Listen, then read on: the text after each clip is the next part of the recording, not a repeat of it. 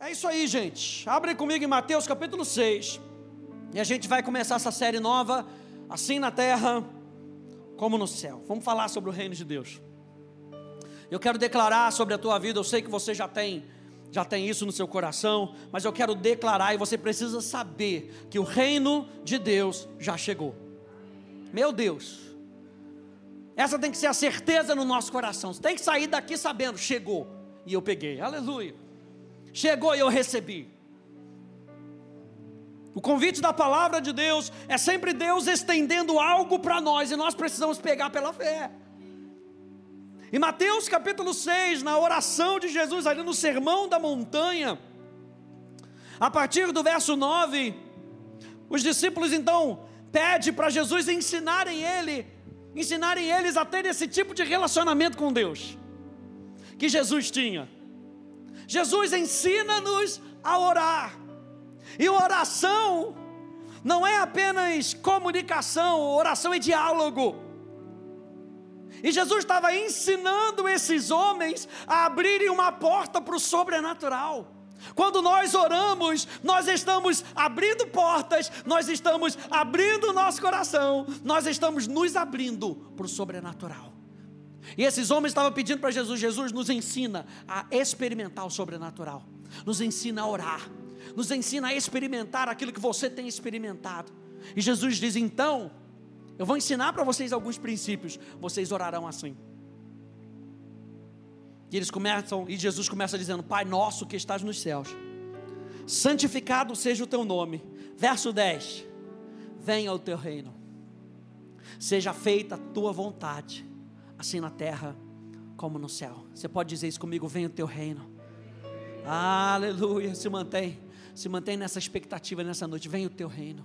Seja feita a tua vontade, assim na terra como ela já é estabelecida no céu. Então a gente vê a conexão da oração na terra com o clamor do céu. Aquilo que está acontecendo no céu, nas regiões sobrenaturais, Jesus estava ensinando os seus discípulos. Agora tragam o céu para a terra. Como é que você traz o céu para a terra? Clame pelo, pelo reino de Deus. Diga: venha o teu reino. E ele conecta o reino de Deus com a vontade de Deus. Ele diz: venha o teu reino seja feita a tua vontade. A vontade de Deus que é feita na, no céu precisa ser feita na terra. E ele vai, isso vai acontecer através de mim e de você, na minha vida e na sua vida. Vá comigo a Marcos capítulo 1, um pouquinho mais para frente. Marcos capítulo 1.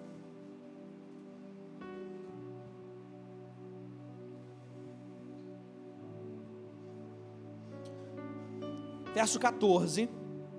Olha só, o início do ministério de Jesus. Olha como é que o evangelista Marcos retrata o início do ministério de Jesus. Ele diz: Jesus, depois de João ter sido preso, verso 14, Jesus foi para a Galiléia pregando o evangelho de Deus. O que que compunha o Evangelho de Deus. O que, que era o Evangelho de Deus? Ele dizia, verso 15: O tempo está cumprido e o reino de Deus está próximo. Arrependam-se e creiam no Evangelho. O Evangelho de Deus que Jesus pregava era para dizer: já chegou o tempo. Meu Deus, que você pegue isso no seu coração nessa noite. Já chegou o tempo da gente experimentar o sobrenatural. Já chegou o tempo da gente experimentar o reino de Deus. O reino de Deus está próximo. Vá comigo a Lucas, capítulo 17.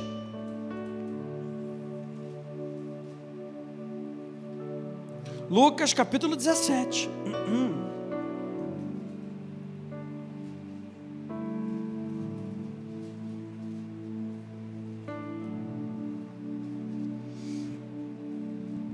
verso 20 e verso 21.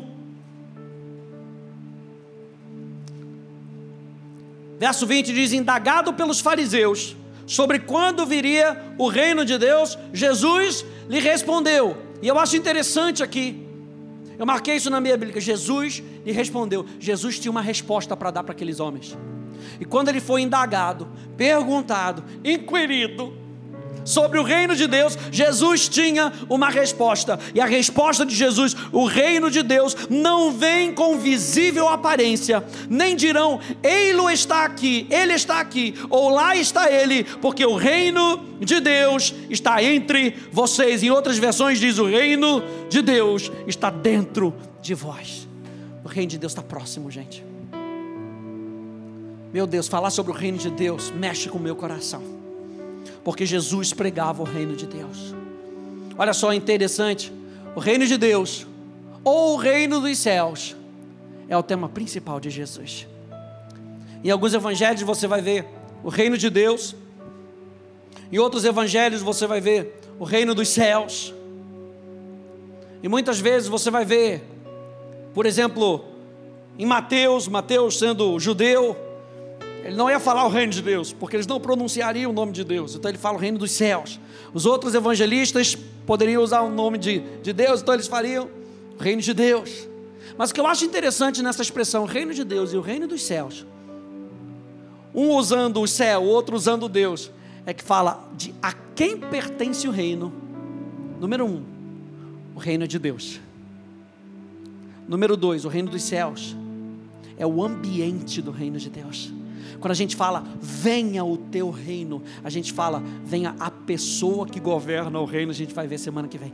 Venha a pessoa que governa o reino, o reino é de Deus. E qual é o ambiente do reino? O ambiente do reino é o céu. Então, quando o reino de Deus se manifesta, Deus se manifesta e o céu se manifesta. Meu Deus, é muito mais do que a gente falar que a gente vive num reino, que a gente pensa no reino.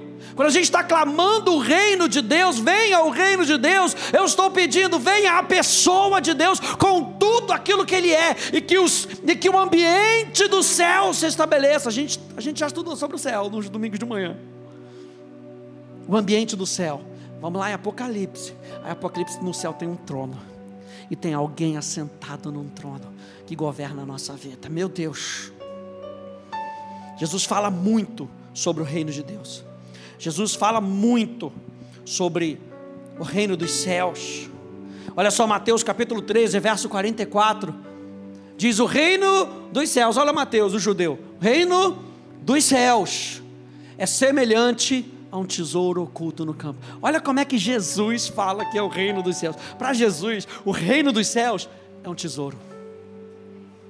O que, que você tem entesourado? Para Jesus, o reino dos céus é um tesouro.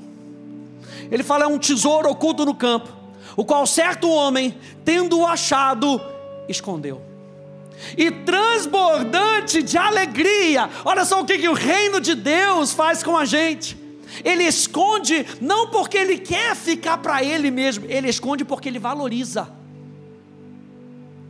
E aquele reino escondido no coração dele, no mais interior do seu coração, faz ele transbordar de alegria. Falar sobre o reino de Deus, pensar sobre o reino de Deus, é transbordar o nosso coração de alegria, e transbordando de alegria, vai, vende tudo que tem e compra aquele campo.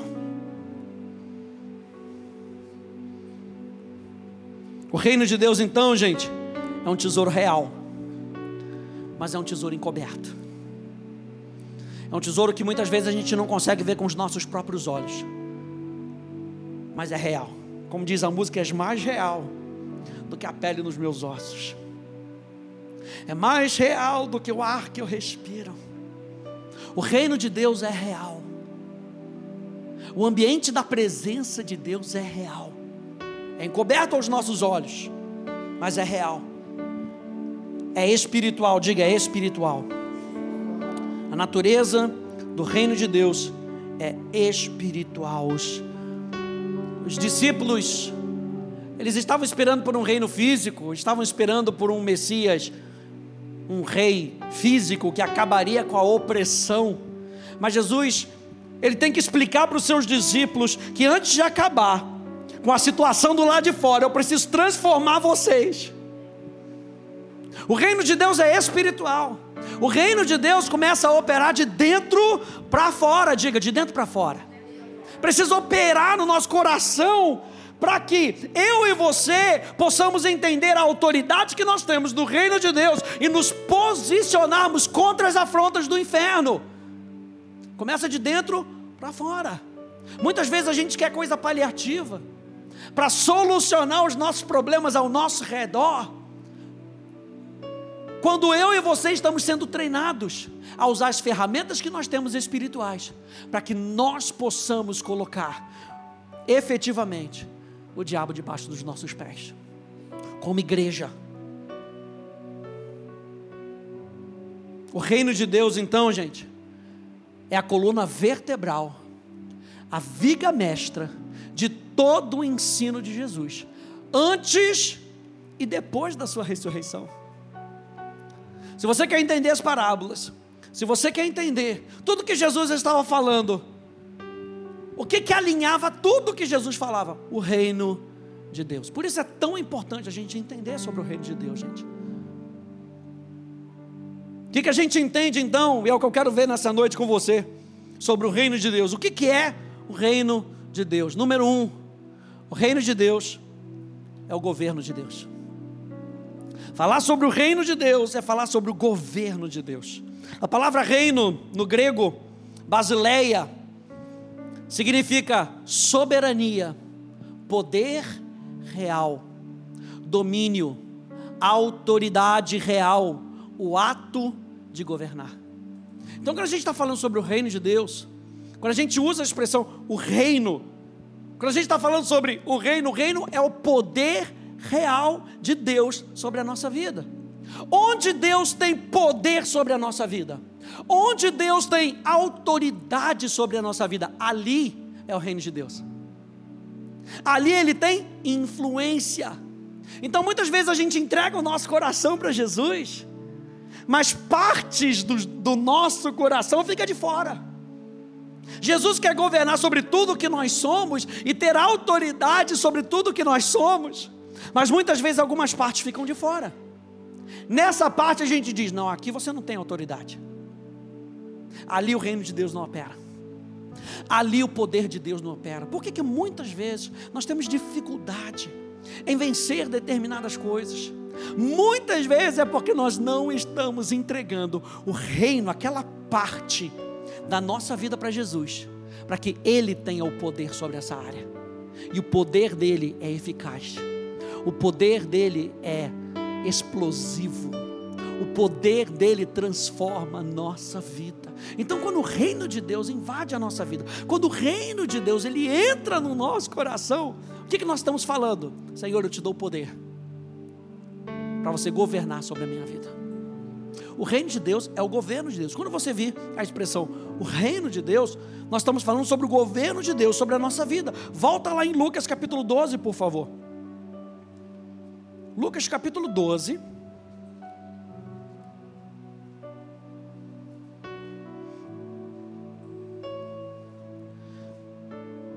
Olha só que legal. Verso 32.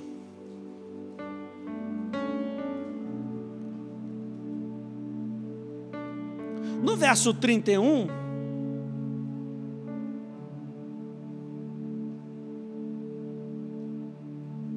verso 22, isso aqui é uma passagem paralela a Mateus capítulo 6, vamos ler. Diz assim, verso 22, 12 e 22. A seguir, Jesus se dirigiu aos seus discípulos, dizendo: Por isso digo a vocês: não se preocupem com a sua vida quanto ao que irão comer, nem com o corpo, quanto ao que irão vestir. Porque a vida é mais do que o alimento e o corpo mais do que as roupas. Observem os, o, observem os corvos, que não semeiam, não colhem, não têm dispensa, nem celeiros, contudo Deus os sustenta.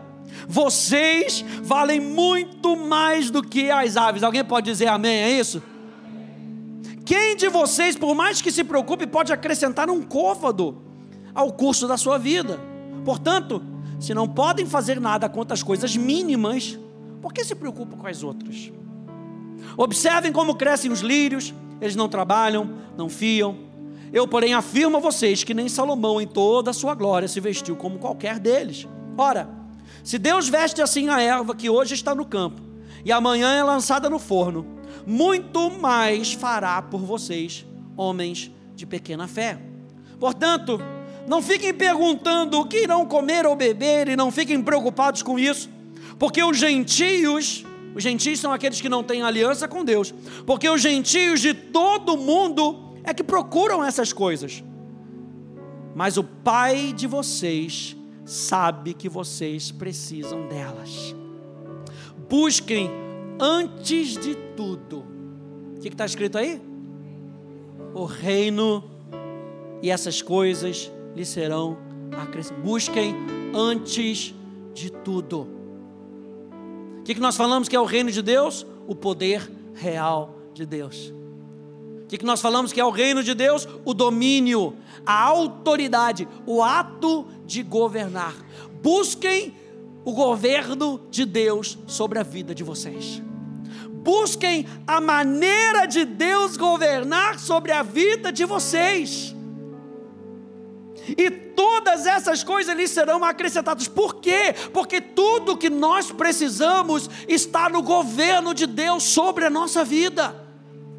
O que, que Jesus está falando? Tudo que eu e você precisamos está com Ele. Por isso eu não preciso me preocupar, porque eu o que eu preciso está com Ele. Então, quando eu busco a maneira dele governar sobre a minha vida, o poder dele sobre a minha vida, eu encontro tudo que eu preciso. E no verso 32 ele diz então: Não tenham medo, ó pequenino rebanho, porque o Pai de vocês se agradou em dar-lhes o seu reino. Meu Deus. Às vezes, e é isso que Jesus estava comparando aqui, o buscar pelas coisas externas, quando tudo que nós precisamos está em Cristo. E ele fala: o Pai de vocês, que sabe que vocês precisam de todas essas coisas, não diz aqui que ele agradou em dar todas as coisas que vocês precisam, diz, ele agradou em dar o seu reino.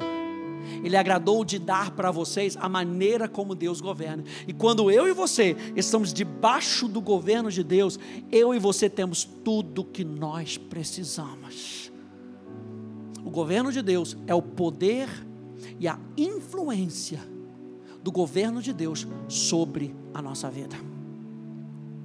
Isso é, isso é a viga mestra, como nós falamos,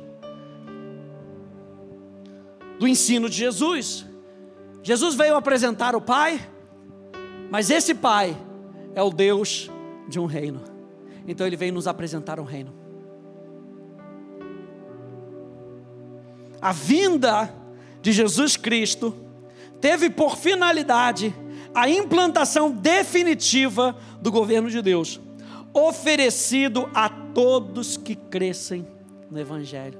Quando você pega, por exemplo, o livro de Juízes, e você vê que depois da morte de Josué, o povo fica meio conturbado e não sabe o que fazer. E aí vem a maldade no meio do povo, e Deus tem misericórdia do povo, levanta um juiz, e aquele juiz morre. Depois vem mais uma vez a maldade no povo, e o povo busca suas próprias coisas. Daqui a pouco Deus levanta mais um juiz, uma pessoa que entende o que é o reino de Deus e governa não para si, mas governa em nome dele. Tanto que depois que Gideão faz todo aquele milagre, aquela, aquela vitória, o povo vira para Gideão e fala: Por que, que você não governa sobre nós? Gideão fala: Não, o Senhor seja o rei sobre vocês. Gideão entendia. E isso é que é interessante. Jesus veio para trazer o governo de Deus para a nossa vida, de maneira definitiva. E você vê isso no ministério de Jesus. Jesus, ele aponta para o governo de Deus, a maneira de Deus, o pensamento de Deus. Olha só o que diz Hebreus capítulo 12, no verso 28. Diz: pelo que recebendo nós.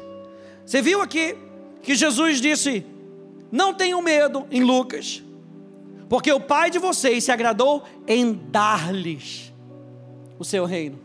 E aqui o escritor de Hebreus diz: pelo que recebendo nós um reino que não pode ser abalado. Está aqui a estrutura do reino de Deus. O reino de Deus, o governo de Deus, a autoridade de Deus, o poder de Deus não pode ser abalado.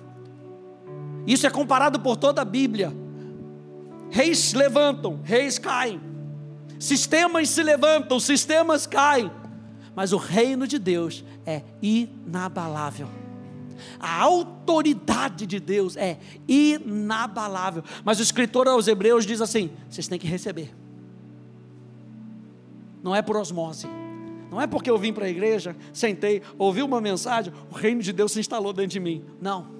É por abrir o coração. Lembra de Lucas?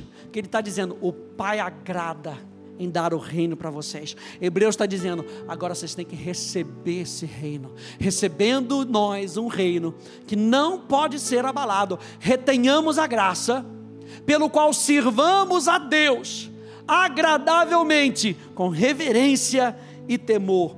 O que, que isso vai sair de nós quando nós recebemos esse reino?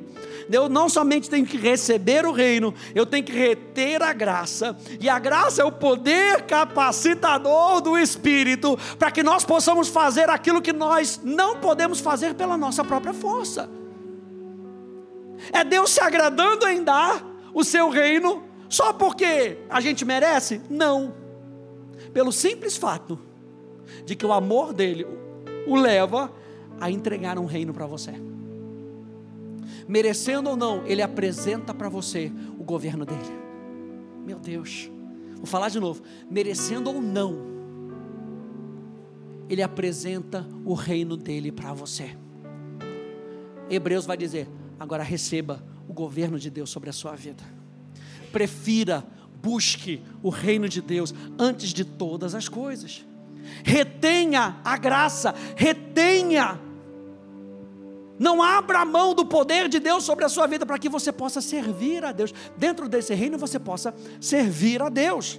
Ou seja, gente, o reino de Deus, em essência, é a extensão do governo de Deus. Veja, com seus princípios e condutas bem estabelecidos na vida do homem que o aceita como Senhor. Reino de Deus, em essência, é o governo de Deus, com todos os seus princípios e condutas. Falar de reino é falar que existem princípios, práticas de vida, sistemas, cultura. Existe uma cultura dentro do reino de Deus. E Jesus veio para trazer a cultura do céu para a terra.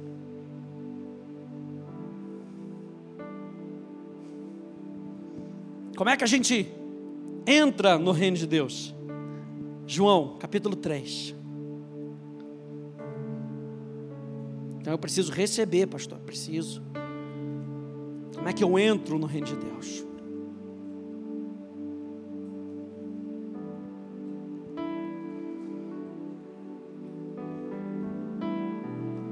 E é muito bom a gente poder meditar na palavra. Eu estava ali meditando antes de começar. O Espírito Santo já me alargou aqui. João capítulo 3.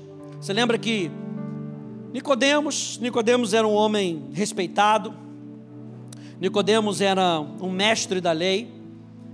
E ele vai de noitinho ali para não ser visto, malandro. Ele quer encontrar Jesus.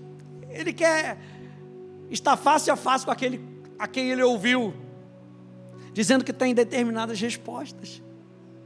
Mas ele vai ali na calada da noite e Jesus não fala, não, você veio aqui na calada da noite na calada da noite não, tem que ser na frente de todo mundo. Jesus já recebe ele.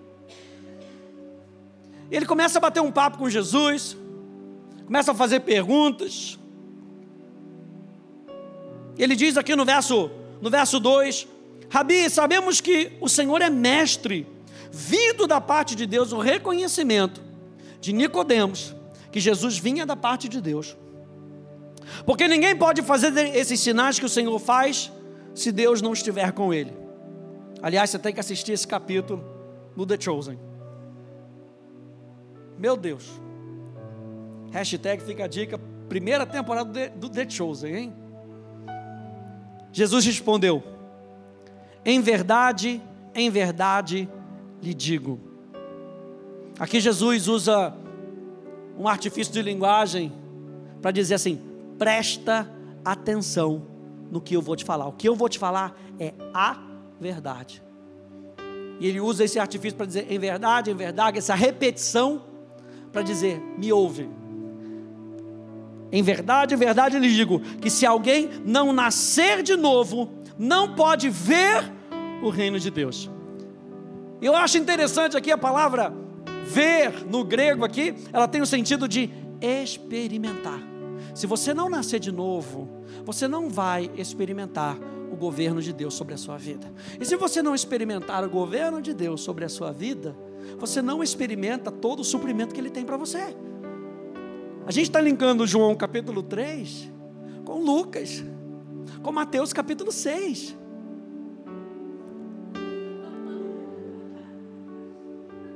Tá certo. É esse aí.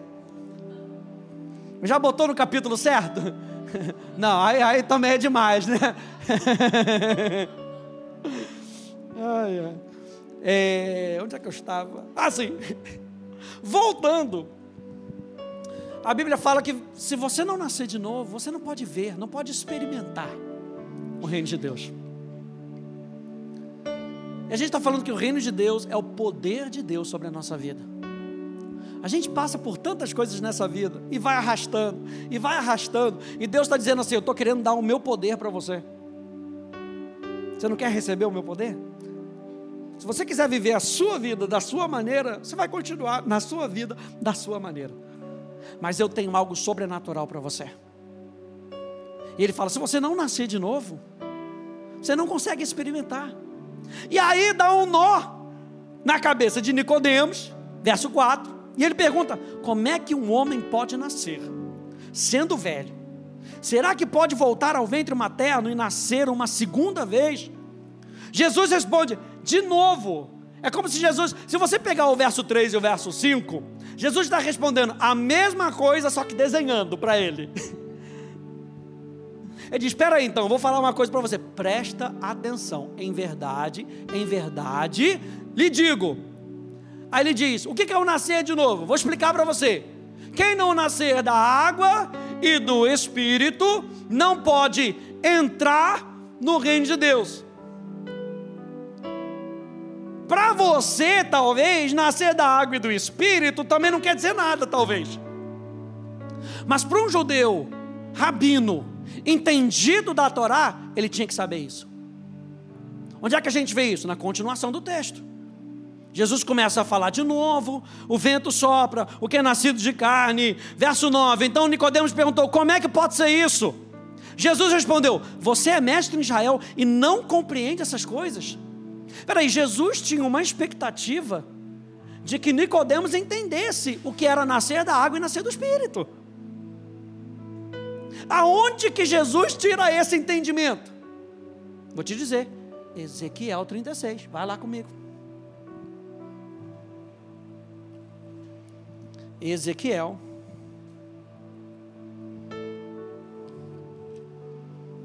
Trinta e seis.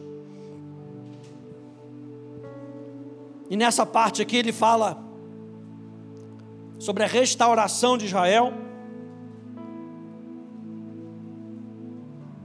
No verso 22, Ezequiel 36, verso 22.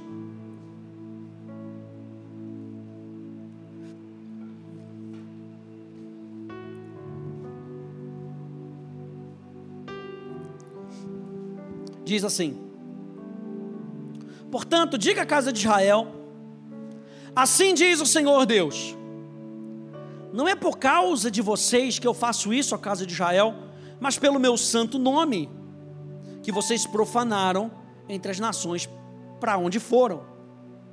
Revelarei a santidade do meu grande nome, que foi profanado entre as nações, o qual vocês profanaram no meio delas. As nações saberão que eu sou o Senhor diz o Senhor Deus, quando eu manifestar a minha santidade diante delas por meio de vocês. Pausa. Ou seja, quando Jesus está falando de nascer de novo, ele está falando de um agir da sua santidade. Sabe quem é que opera o novo nascimento em nós? O Espírito Santo. Então, quando uma pessoa se entrega para Jesus e ela nasce de novo, é a operação da santidade de Deus que faz isso em nós.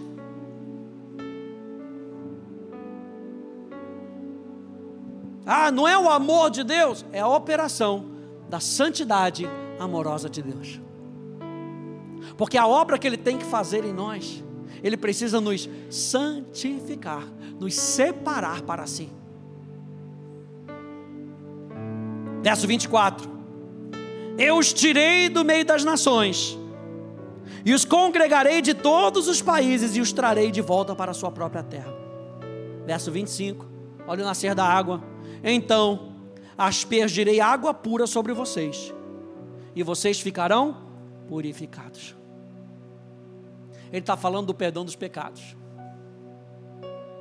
Nascer da água está falando da palavra que limpa. Ele está falando da operação do Espírito Santo que purifica a nossa vida. E ele continua dizendo: Eu os purificarei de todas as suas impurezas e de todos os seus ídolos. Verso 26: Eu lhes darei um coração novo e porei dentro de vocês um espírito novo. Nascer do espírito. E nascer do espírito é o espírito da verdade que nos vivifica. É por isso que nascer de novo tem a ver com ser limpo da natureza do pecado e ser vivificado pelo Espírito. Não basta somente sermos limpos da, da natureza do pecado. E quem faz isso? Aquele que nos santifica. Não basta saber que eu sou limpo da impureza do pecado. Eu preciso de um agente vivificador na minha vida. É assim como o vale de ossos secos. Não adianta apenas restaurar e os ossos se alinharem. É necessário ter um espírito de vida que vivifica e nos dá um propósito. E Jesus está falando: se você não nascer de novo, se você não deixar a minha obra santificadora purificar a sua vida, e não deixar a obra da verdade, o Espírito da verdade, vivificar a sua vida, você não consegue ver o reino. Você não consegue experimentar tudo aquilo que Deus tem para você. Ele continua dizendo: Tirarei de vocês o coração de pedra e lhes darei um coração de carne. Porei dentro de vocês o meu espírito. E olha só a consequência de nós nascermos de novo. Quando eu e você nascemos de novo, ou seja, somos purificados pela, pela água. Quando eu e você temos os nossos pecados perdoados, número um.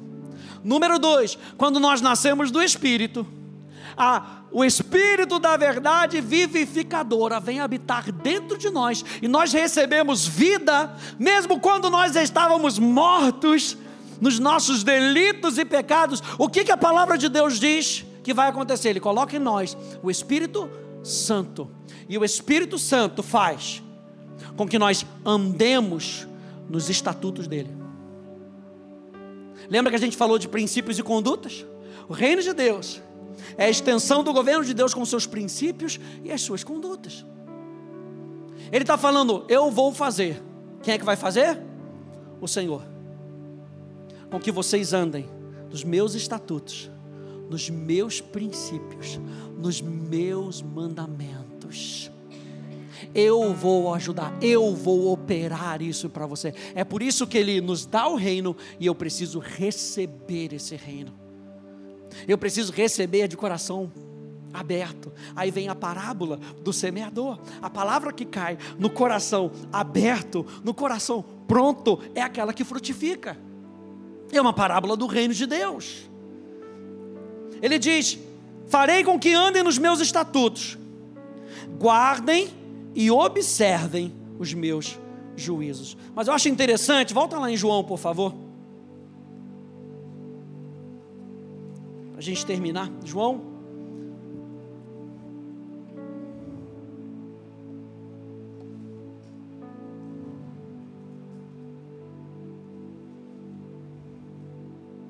João capítulo 3, no verso 5.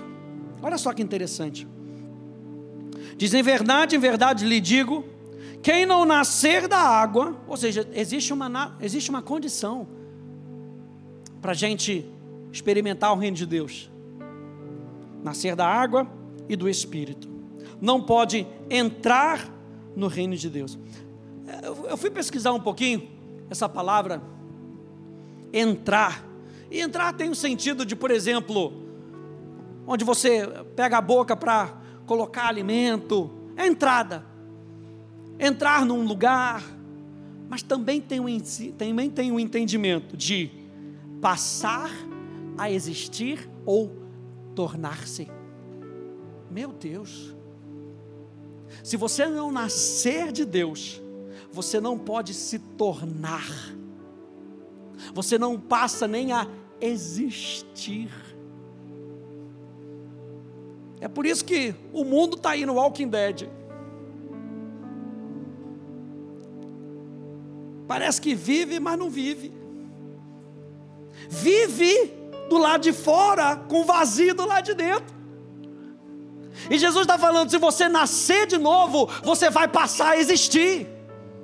Se você nascer de novo, vida sobrenatural vai invadir o seu coração e você vai se tornar. Você vai se tornar parte de Deus, você vai se tornar parte do princípio de Deus, você vai se tornar parte do reino de Deus.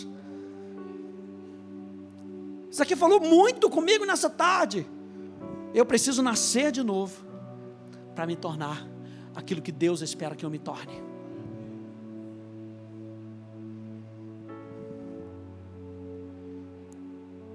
E foi precisamente isso que Jesus declarou em Marcos capítulo 10. Aí sim, vamos terminar. Marcos capítulo 10, volta aí um pouquinho. Bastante texto para você meditar durante a semana.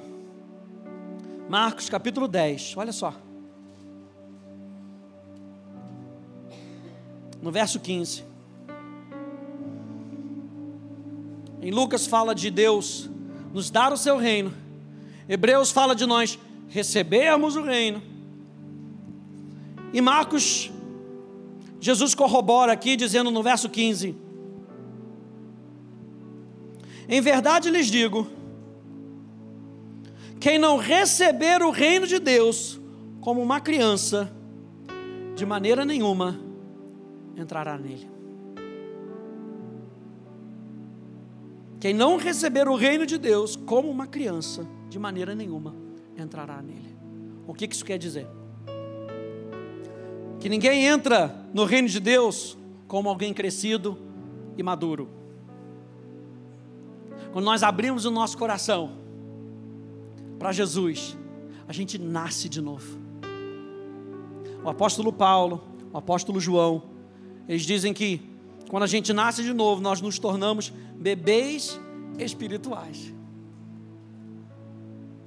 Não se chega ao reino de Deus com os nossos pensamentos, com as nossas doutrinas, com as nossas filosofias, com as nossas ideias humanas pré-concebidas, mas como uma criança que, nascida num reino novo, deseja aprender do seu Senhor através do ensino que vem pela palavra. O que significa ser filho de Deus? Quando a gente fala de nascer de novo, a gente está falando de abrir mão dos nossos conceitos para aprender como nós podemos ser governados por Deus. A gente está falando sobre o ano da manifestação abundante de Deus. E parte do porquê nós não experimentamos a manifestação abundante de Deus é porque nós estamos querendo ficar no governo. E Deus só se manifesta onde Ele é honrado. Deus só se manifesta quando o reino de Deus, quando o reino dele pode se manifestar. Quando a gente abre essa plataforma para ele, e aqui Marcos está dizendo: seja como criança, aprenda, seja como criança, abra mão do seu preconceito. Abra mão das suas ideias, abra mão das suas filosofias, e você vai ver, e vai experimentar, e vai entrar no reino de Deus. Não há outra maneira, senão essa, de entrar no reino de Deus. E a minha mensagem para você hoje é: o reino de Deus chegou. O reino de Deus chegou. O governo de Deus chegou. E o governo, gente, o governo de Deus não vem para melhorar a sua vida. O governo de Deus, não, pastor, eu estava querendo uma melhora. Melhora parece reforma de carro. Que bota aquele, como é que é o nome daquele negócio que é cinza que botava antigamente? Sabe qual é? Para dar uma reparinho no carro ali. É uma massa, como é o nome dessa massa? Esqueci. Não é uma massa, aquela massinha de reparo que você vai passar. Não. Gente, o reino de Deus não vem. Sabe, sabe aquela frase que a gente detesta? Hora que melhora? Não melhora, resolve. A oração não melhora as coisas. Jesus não veio para dar um retoque na sua vida. Jesus veio para transformar a sua vida. Por isso, o primeiro milagre de Jesus é num casamento, falando de união e ele transforma água em vinho. É uma transformação. Não dá para o vinho voltar a ser água. E era vinho da melhor qualidade. Jesus não veio para melhorar a sua vida. O reino de Deus não vem para melhorar a sua vida. O reino de Deus vem para transformar a sua vida. Mas para transformar a sua vida, você precisa receber o reino de Deus. Você precisa entender que o reino de Deus é o governo de Deus sobre a sua vida em todas as esferas, todas elas. Pensa, pensa nelas. Ah, naquilo que eu gosto de fazer, qual é o meu sonho, na minha vida financeira, na minha família, na minha vida é, de trabalho, o reino de Deus vem para resolver tudo isso. Eu achei interessante, quero terminar com isso. Estava conversando com uma pessoa, e essa pessoa, na, realidade, me ligou, tá? A gente estava lá em Goiás, ele me ligou, falou, pastor, eu queria conversar contigo e me expôs um caso. E o que eu achei interessante é que a gente tem falado sobre o ano da manifestação abundante de Deus, e nós estamos falando sobre irmos além nos domingos, sobre nós avançarmos, se a gente sair da água dos joelhos, água dos artelhos, sabe? Aquilo que a gente sempre viveu, todos esses anos, vamos para níveis mais profundos. E a pessoa virou e me contando o caso, ele falou: Não, eu virei para minha funcionária e falei. Falei, olha, nós cremos aqui na empresa, não é aqui na minha vida só, aqui na empresa, nós cremos que esse é o ano da manifestação abundante de Deus. Meu Deus, aí mexeu com o meu coração. Sabe por quê? Porque deixa de ser só para a minha vida, para ser o reino de Deus onde eu trabalho. Eu acredito que o reino de Deus pode impactar o lugar onde eu trabalho. E ele falando para aquela funcionária, é assim que nós operamos. É assim que nós acreditamos. É assim que o reino de Deus opera na nossa vida. Transformação. Sabe o que, essa pessoa estava querendo dizer? Essa transformação que eu estou experimentando e essa esperança que eu tenho no meu coração, eu quero passar para você. Mas você precisa acreditar. Eu achei isso, cara, isso pulsou no meu coração quando ele falou. Eu falei: o reino de Deus chegou. O reino de Deus chegou nessa empresa. O reino de Deus chegou na sua casa. O reino de Deus chegou no seu trabalho. Reino de Deus chegou na sua vizinhança. O reino de Deus chegou na nossa vida para transformar não somente a nossa vida, mas as pessoas com quem nós nos encontramos. Amém, gente? Fique de pé, por favor.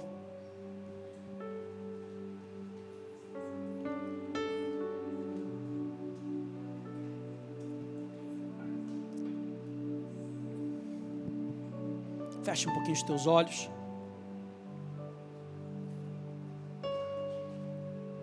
Meu Deus.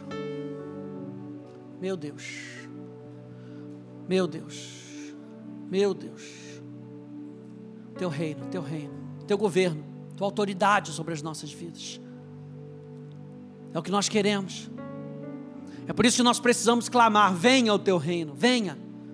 Tem que ser do nosso coração, ele não vai cair de qualquer maneira sobre nós, tem que ser intencional. Venha o teu reino sobre a minha vida. Jesus ensina os discípulos a clamarem: Eu quero o teu governo, eu quero o teu governo como ele é feito no céu. Eu quero o teu governo como ele é feito no céu. Venha, venha, cai sobre nós. Estou aqui com meu coração aberto. Venha, venha o teu reino. Seja feita a tua vontade, assim na terra como no céu.